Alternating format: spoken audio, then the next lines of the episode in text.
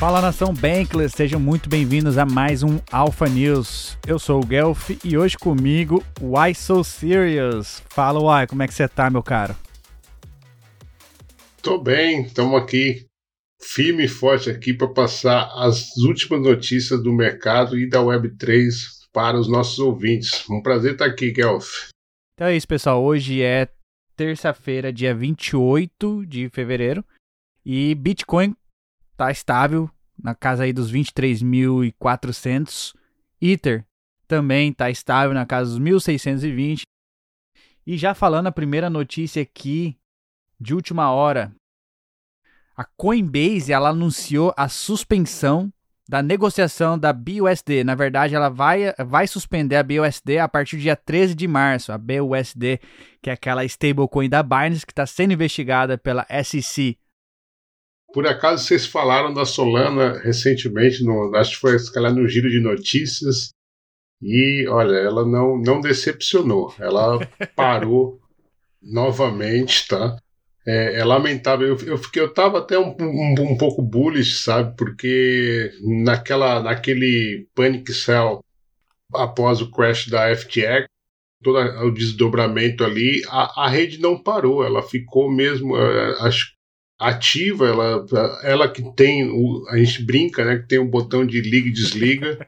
no momento que ela mais precisou, ela, ela, ela correspondeu. Só que isso daí, por incrível que pareça, as coisas lá, né, é, talvez é, é, o fato de ser beta ainda, mas olha, a, a equipe de validadores precisou reiniciar a rede, se você queria fazer fundos, transferir, fazer transferências lá na, na rede Solana, você não pôde. E o mais engraçado, aqui é a minha brincadeira. Os aplicativos que rodavam na Solana prometeram brindes aos clientes quando a rede voltasse. ai, ai. É, tá, tá feia a coisa. Olha, eu. Uh, lamentável, lamentável, né, cara? Lamentável. Vai fazer o quê, né? Lamentável.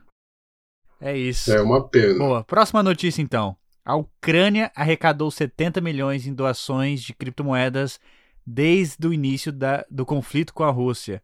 Faz o que? Um ano já que começou o conflito, eles arrecadaram 70 milhões de dólares. Isso é interessante, né? Foi, foi Ether, tem, teve Bitcoin também, Tether, e se eu não me engano, teve um pouquinho de DOT também. O Gavin Woods doou DOTs lá para a Ucrânia. É isso mesmo, né, o, o, o Ai? É, essa, essa é a vantagem, né, de você é, das criptos, né? Você é, consegue fazer com que o dinheiro chegue aonde ele tem que chegar sem, é, sem restrição, sem é, alguém gerir aquilo lá e dizer que você não pode receber. Então, bem bacana isso daí, causas, é, as criptos como ferramenta para causas humanitárias. Exatamente. Boa, segue aí a próxima. Olha, depois da Tencent, a Huawei, né, uma gigante chinesa, também está flertando aí com a Web3. Ela anunciou agora que vai tá, fazer alianças com diversas blockchains, entre elas a rede Polygon. Um movimento bem interessante que a gente está vendo lá na China.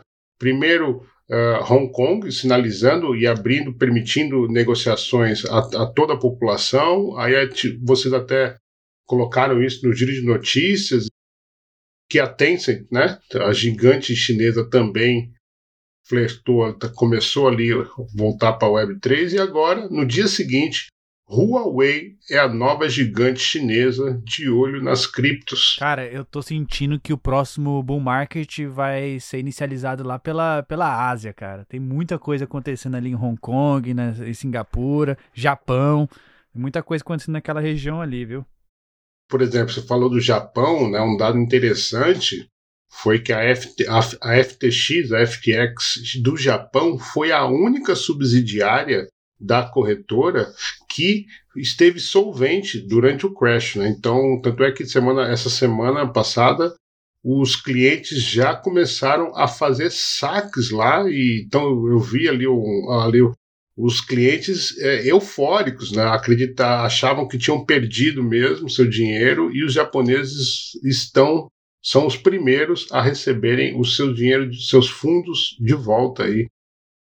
Primeiro tem, tem o caso lá da Mt. Gox, né, que teve a, eles já tiver, já sofreram né, com afugentamento, eles foram muito rígidos naquele momento e isso gerou uma expulsão né, da, da, das empresas criptos e agora eles viram que isso é errado e acho que a gente está vendo isso acontecer agora com outro gigante aí, né, que é os Estados Unidos. Aliás, tem uma notícia para falar sobre isso, né, o, o?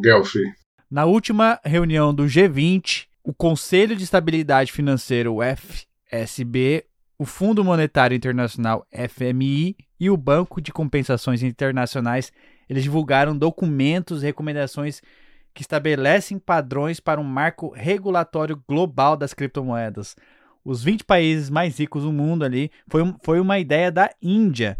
Os caras querem regulamentar criptomoedas e quem adivinha quem ficou feliz aí com essa história? O gigante que, que você acabou de mencionar, o gigante que está querendo banir as criptos. Foi o que mais ficou feliz aí com essa com esse marco regulatório aí do, da, global das criptos. Tem, e tem uma coisa que na, na semana passada, antes desse encontro, o secretário de Finanças indiano, ele, ele, ele, foi, ele teve uma postura bem forte dizendo que a regulamentação das criptos não vai ser unilateral, né? Então, bem bacana que a Índia puxou esse bonde aí falando, ó, oh, SEC, nós também queremos regular e, e, não é do jeito que você vai querer fazer as coisas, chama a gente para participar dessa rodada.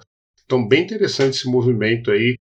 E assim, vamos lá ver né, com quem é que eles vão atacar, se é, é para defender a gente ou se é para defender os, os, gigantes. Né? É, vai ser uma, uma disputa, vai ser uma disputa interessante de ver né, se, se a blockchain vai conseguir realmente quebrar, né? o princípio de Satoshi Nakamoto vai, vai, vai prevalecer no fim.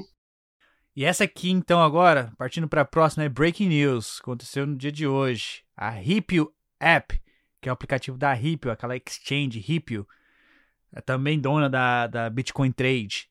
Ela está integrando com a Polygon, mais, uma, mais um aplicativo aí de, de gigante no mercado, integrando com a Polygon. A Ripple ela tem mais de 7 milhões de clientes e, e eles vão conectar, você vai poder abrir sua carteira na Ripple e conectar direto na Polygon. Isso vai dar acesso aos clientes a interagirem com protocolos de DeFi tipo a Aave, Uniswap, é, marketplace de NFT como a OpenSea, a Magic Eden, games como a Aave Gucci, The Central Games e etc. Tudo que tiver na Polygon você vai conseguir interagir com essa carteira dentro da exchange Ripple. Isso aqui é uma big news, muito bom ver isso aí acontecer ainda na Polygon. É o, é o DeFi Mullets, né? Fintech na frente, Exatamente. DeFi no, no Mullet. Exatamente. Muito bom. Bom, acho que é isso. Tem mais alguma coisa aí para falar pra gente, pra gente encerrar Eu o nosso tenho Alpha duas notícias aqui, é, até pra gente levar um pouco na, no humor, né? Depois de demonizar a, a, o criptomercado, a B3 lança curso sobre indústria de criptoativos. É isso mesmo, meu amigo. Segundo a notícia aqui, uh, uma parceria entre a B3 e a QR Asset Management vai, vai ofertar um curso para você entender sobre NFTs, Web3, DeFi tokenização e metaverso com direito a certificado. Será que vai ser o certificado em NFT, Guelph? ah, é ruim, hein? É ruim. A bolsa de a bolsa de valores brasileira, então, ofertando um curso para galera aprender sobre metaverso. Aí, é... que isso, hein? E agora e outra coisa, aí pra gente encerrar aqui, ô Guelph, não é só o Ether que é ultra sound money. Não, não. Como assim, não é? Shiba Inu sobe 708% da sua queima, tá? Então agora, aí, depois do Ether, vem aí o Shiba Ultra Sound Money. aí ao invés de ser o morcego, vai ser o cão, né? O cão e o. o cão e o É isso aí, nas últimas 24 ai, horas, ai. o token Shiba queimou 708% do seu do a taxa de queima, né? Não, não, que queimou a taxa de queima subiu 708% nas últimas 24 horas. Ah. Caramba, o pessoal realmente gosta é, de Shiba, hein? Meu Cruz Deus. Credo. Bom, mas é isso então, pessoal. Muito obrigado. E esse foi mais um Alpha News. Valeu. Até a próxima. Tchau, pessoal.